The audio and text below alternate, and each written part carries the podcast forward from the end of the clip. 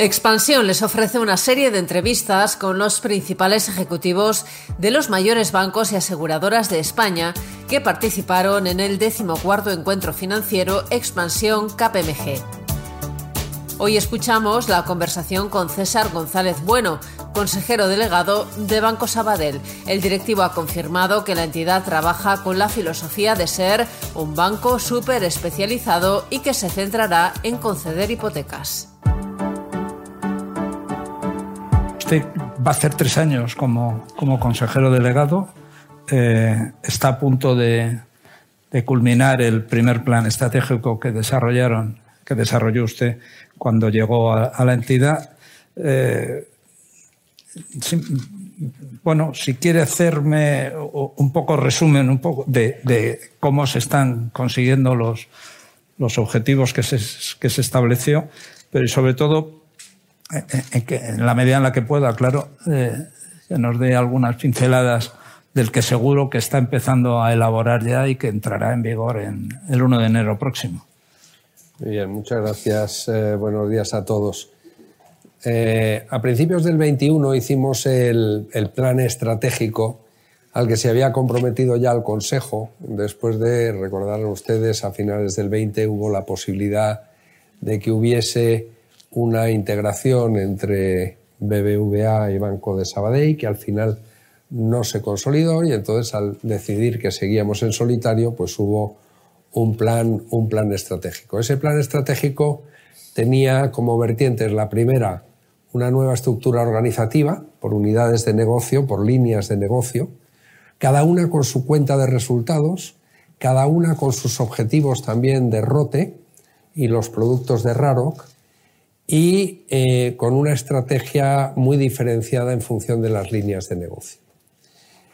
Me refiero primero a esta primera parte. La verdad es que nos ha dado eh, un foco tremendo el tener estas unidades de negocio, nos ha dado un, rejuvenecimiento tanto de los responsables como de los objetivos a alcanzar y el tema de que en vez de margen comercial nos fijásemos en rote, eh, y en cuenta de resultados en las distintas unidades de negocio, el impacto es altísimo. Es decir, lo que mides y lo que incentivas es normalmente lo que consigues. Entonces, incentivando margen comercial, nos estábamos dejando fuera la mora, nos estamos dejando fuera los costes y nos estábamos dejando fuera el uso eficiente del capital. Todo eso se ha producido y se ha producido también un efecto eh, de modernización, porque lo que dijimos es entonces, oiga, en banca de particulares hay tres productos, por un lado, que necesitan acompañamiento de cliente, que son hipotecas, seguros y productos de inversión, y hay otros productos que lo que necesitan es modernización y digitalización porque en general, y estos son generalizaciones, pero sirven para fijar estrategias, hay productos que, en los que los clientes lo que quieren es velocidad, agilidad y hacerlo a distancia. Y esos son las cuentas, son los créditos al consumo y son eh, toda la parte eh, de transaccionalidad más pura.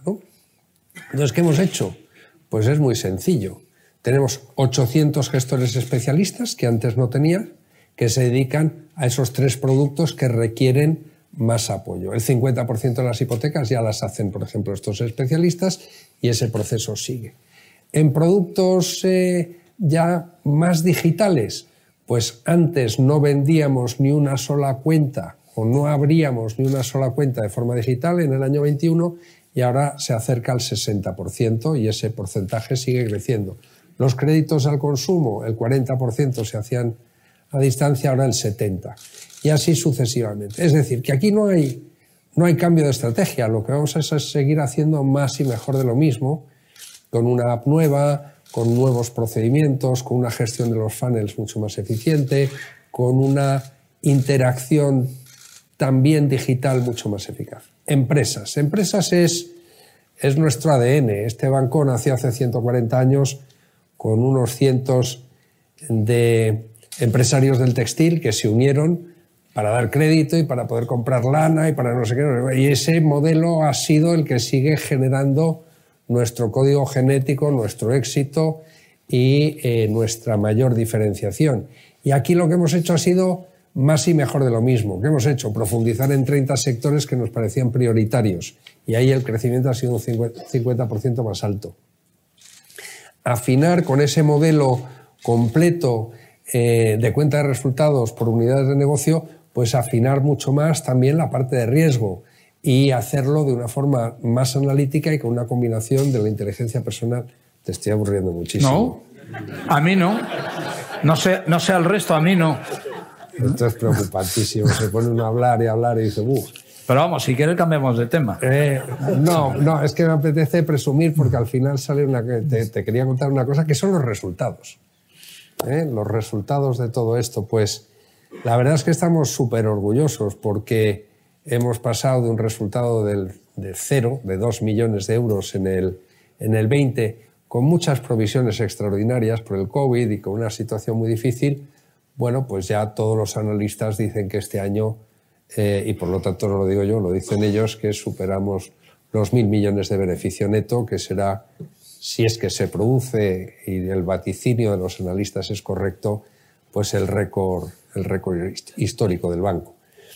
Y más allá de eso, pues también el reconocimiento de analistas inversores, porque somos el valor que más se ha revalorizado del IBEX desde que lanzamos ese plan estratégico, lo cual es un orgullo, y el segundo eh, banco que más ha revalorizado de Europa. Entonces, de cara al futuro, ¿qué vamos a hacer? Pues más y mejor de lo mismo. Las estrategias no son estrategias, yo por lo menos no las considero trianuales. Otro factor que decidimos eh, pues fue no cambiar el perímetro del banco. Esas cosas son estrategia. El orientarnos a una forma mucho más enfocada de gestión.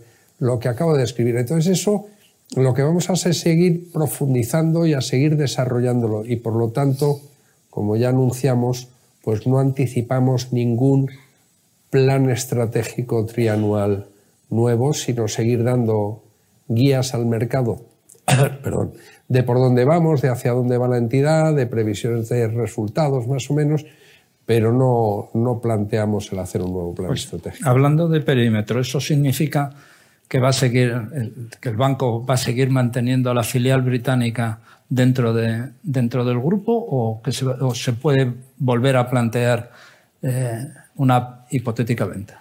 la verdad es que la filial británica eh, al grupo le dio muchos disgustos y ahora le está dando muchas satisfacciones. Le costó en los eh, años, en los tres años que llegan hasta el 20, le costó 500 millones de euros de pérdidas. Y en los últimos 30 meses, no son tres años, pues vamos por 350 millones de contribución al grupo. Es decir, un cambio radical y que ha afectado a esa valoración del grupo y que ha afectado también pues, al estado de ánimo de nuestro equipo en Reino Unido y una serie de cosas. Ahora mismo ofrece un rote del, 11%. Em, tiene una plataforma moderna y, competitiva. Se ha especializado en hipotecas en vez de pretender serlo todo para todos, que estaba generando tanto costes de riesgos como costes de inversión de negocios que arrancaban desde cero. Es decir, es un, es un banco tremendamente especializado. Es él siempre anda entre el primero y el segundo que más satisfacción genera entre los intermediarios, que son los que originan el 80% de las hipotecas en mm. Reino Unido. Entonces, eh, no hay motivo para plantearse ningún tipo, ningún tipo de cambio. Supone algo más del 20% de nuestro consumo de capital y por lo tanto estamos extraordinariamente satisfechos. Ahora mismo es verdad que en el 23 y previsiblemente en el 24 el mercado eh, de Reino Unido es especialmente delicado. ¿Qué es lo que está pasando? Hay, hay bancos que tienen más activo que pasivo y hay bancos que tienen más pasivo que activo. Y además, en los bancos de Reino Unido hay ring fencing, es decir, que no puedes eh, utilizar el exceso de fondeo de depósitos o de pasivo que tienes de tus clientes de retail, no lo puedes utilizar en wholesale, en, banca de empresas. Y por lo tanto, pues hay una competencia muy fuerte tanto en la retribución del pasivo como en la retribución del activo, porque unos andan cortos de una cosa y otros mm. andan cortas de otra. Y eso hace previsible que el año 24, pero dentro de, dentro de órdenes razonables, pues no vaya a ser un año de, de, gran éxito. Pero esperamos que el 25 otra vez lo vuelva a ser y por lo tanto, pues muy contentos con nuestra filial británica. Yo creo que en la estrategia eso de dejar el perímetro tranquilo, dejar a la gente tranquila, ponernos todos a trabajar. Ahora todas las unidades del grupo están, por supuesto, en resultado positivo, todas, las de dentro y fuera de España, pero también están todas con rotes muy próximos al coste de capital o por encima. Terminemos con lo del perímetro. Eh, por un lado está claro que lo que tienen lo van a seguir o manteniendo. Pero eh, usted ha dicho, vamos, eh, el banco, una parte importante de su crecimiento anterior fue mediante compras. También en ese lado, el, perímetro va a seguir igual, es decir, no va a haber compras, no va a haber intentos de compras. No tiene, no tiene ningún aspecto en el futuro previsible. Yo creo que todos los bancos españoles son rentables, tienen liquidez, están en una posición cómoda no tienen ningún motivo para cambiar, para cambiar sus perímetros y por lo tanto lo que prevemos es una, una gran estabilidad en el, en el, sistema financiero que por, por, otra parte ya ha tenido un nivel de consolidación mucho más alto eh, que, que, en otros países. Por ejemplo, pues en Alemania con todas las Sparkasse y con todo este tema. Entonces no, no anticipamos, anticipamos estabilidad y a nosotros, como diría o ya me va bien tú, como, diría, como diríamos en Cataluña. ¿no? bien, bien. Veo, que he aprendido ya incluso modismos catalanes al, cabo de tres años, lo cual es, está muy bien, además de haberse cambiado de domicilio. decir que, demuestra, ¿eh? que, demuestra que demuestra que, ¿no? Una frasecilla en tres años. Y sobre todo, seguro, seguro que alguna más, seguro que alguna más. ¿eh? Y, y, lo mismo sale en el a lo largo de esta conversación. No, pasemos ya a temas más concretos. Eh, ¿Le preocupa, dentro de todo ese objetivo de rentabilidad y tal, eh, la caída de la inversión crediticia que está teniendo lugar? Vamos a ver, la caída de la inversión crediticia es por diseño, es decir, es imposible. O sea, si no hubiese caída de la inversión crediticia, las políticas monetarias eh, no estarían funcionando. Hay un problema de inflación, eh, la política monetaria ha decidido ser restrictiva en todos los aspectos, no solo en términos de tipos de interés, y eso a lo que aspira es a una cierta reducción de la demanda de crédito. Y la estamos viendo, y la estamos viendo sobre todo en lo que afecta a lo que podríamos llamar productos de inversión, que es la inversión a medio y largo plazo de las empresas, y en los particulares lo que más se parece a una inversión son las hipotecas. Pero estamos viendo caídas moderadas del stock. Eh, es decir, no es, eh, no es radical. Lo que no estamos viendo es crecimiento. Pero, sin embargo, en todos los productos que están relacionados con el consumo, más con el día a día, sí que seguimos viendo crecimiento. En el año sobre año de crédito al consumo también estamos ganando algo de cuota, pero estamos en crecimiento del 17%. En, eh, en los TPVs del 12%, en el, circulante de empresas en crecimiento año sobre año del 4. ¿Qué quiere esto decir? Que sí que hay una ralentización de la inversión, que vamos a ver si los fondos de Next Generation ayudan a avivarla un poco, pero es, pero es consecuencia de una política monetaria voluntaria. Y por otro lado estamos viendo una resiliencia, como se dice ahora, o resistencia del consumo y de la actividad tanto empresarial como privada. ¿eh? En tarjetas también estamos creciendo al 7% en la utilización de tarjetas. Por lo tanto, eh, me preocuparía que no hubiese nada de desaceleración porque significaría que la política monetaria restrictiva tendría que ser más dura y más larga y creo que es moderada, pero evidentemente afecta a nuestra, a nuestra actividad.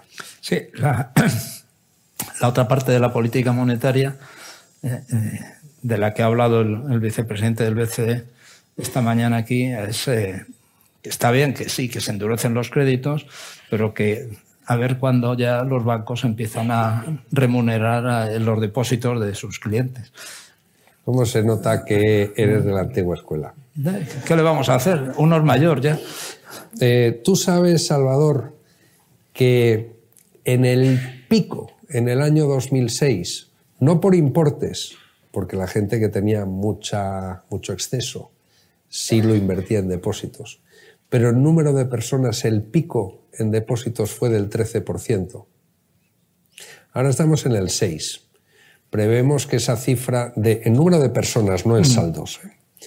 Eh, prevemos que esa cifra vaya aumentando, pero como han dicho todos los que me han precedido, el mundo cambia, el mundo avanza y ahora hay instrumentos que son mejores para todos, sobre todo para el cliente, pero también para las entidades, en términos de su gestión, de su liquidez, de su fiscalidad, etc. Entonces, de los 53.000 millones que tenemos nosotros en pasivo remunerado, que no es pasivo porque hay también fuera de balance, pero en ahorro remunerado, 8.000 millones son depósitos. Todo el resto son otro tipo de instrumentos, pero es que repetiría lo que han dicho mucho mejor que yo los que me han precedido de Abanca, Ibercaja y Cucha, ¿no? Que les he escuchado y digo, me han robado el... Esto ya no lo puedo decir, ya está, Bueno, está dicho. Sí, ¿eh? ya está dicho. Está Si dicho ha- y está si dicho hace y- suyas las palabras de ellos, es que estupendo. está, está dicho y está bien dicho. Yo creo que lo que se ha dicho muy de pasada, pero que es muy, muy, muy, muy relevante, es que hay otro ahorro que es más líquido, que es más de cuentas, que es más de no sé qué, de no sé cuántos, en el que, bueno, pues sí que puede haber opciones y, y que yo creo que habrá que estudiar. Nos queda poco más de un minuto y medio porque nos han quitado dos minutos. No pasa nada. ¿Eh? No, no, ya. No, no tenemos más remedio, quiero decir. Entonces no sé muy bien qué preguntarles. Si, si, el, si, el final de, si el final del año en cuanto a resultados va a ser tan estupendo como, como los primeros seis meses. Ya ha dicho que van a. que bueno, que dicen otros eh, que van a superar los mil millones, pero si lo dice usted es porque se lo Sí, creen. sí, Si no se lo creyera, no lo diría. Yo- ¿eh? yo creo- yo- o, el- o- digo, o sobre el futuro del, del Si se impuesto. come usted el minuto y medio, no. No, no, por eso, sobre el futuro del impuesto especial. O las dos cosas si le da tiempo. Sí, en, eh, me da, me da 45 tiempo. segundos. Me da tiempo. Es, es eh, relativamente sencillo. Yo creo que todos prevemos eh, que los resultados sigan mejorando. El margen financiero, sobre el que hemos dado un nuevo guidance y más favorable, que sigan mejorando hasta mediados del año que viene. Y luego que ya empiece un poco el estrechamiento del margen financiero. Eso hará que el margen financiero completo del año que viene sea superior al de este y que el margen financiero, lógicamente, del segundo trimestre sea superior al del, perdón, del, segundo semestre sea superior al del primer semestre. Con lo cual yo creo que sí que hay optimismo en resultados para el 23 y para el 24.